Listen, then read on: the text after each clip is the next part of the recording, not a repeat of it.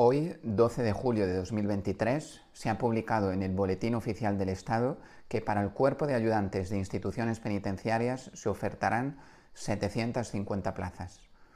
Para muchos esto será un jarro de agua fría, porque ayer eh, muchos sindicatos y la cuenta oficial de instituciones penitenciarias comunicaron una cifra de 1.120 plazas.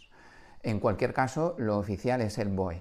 Mi consejo es concentrarse en lo que podemos controlar estudiar a tope, eh, seguir haciendo supuestos desde el primer día y estar atentos ¿no? de cuando salga la fecha del examen.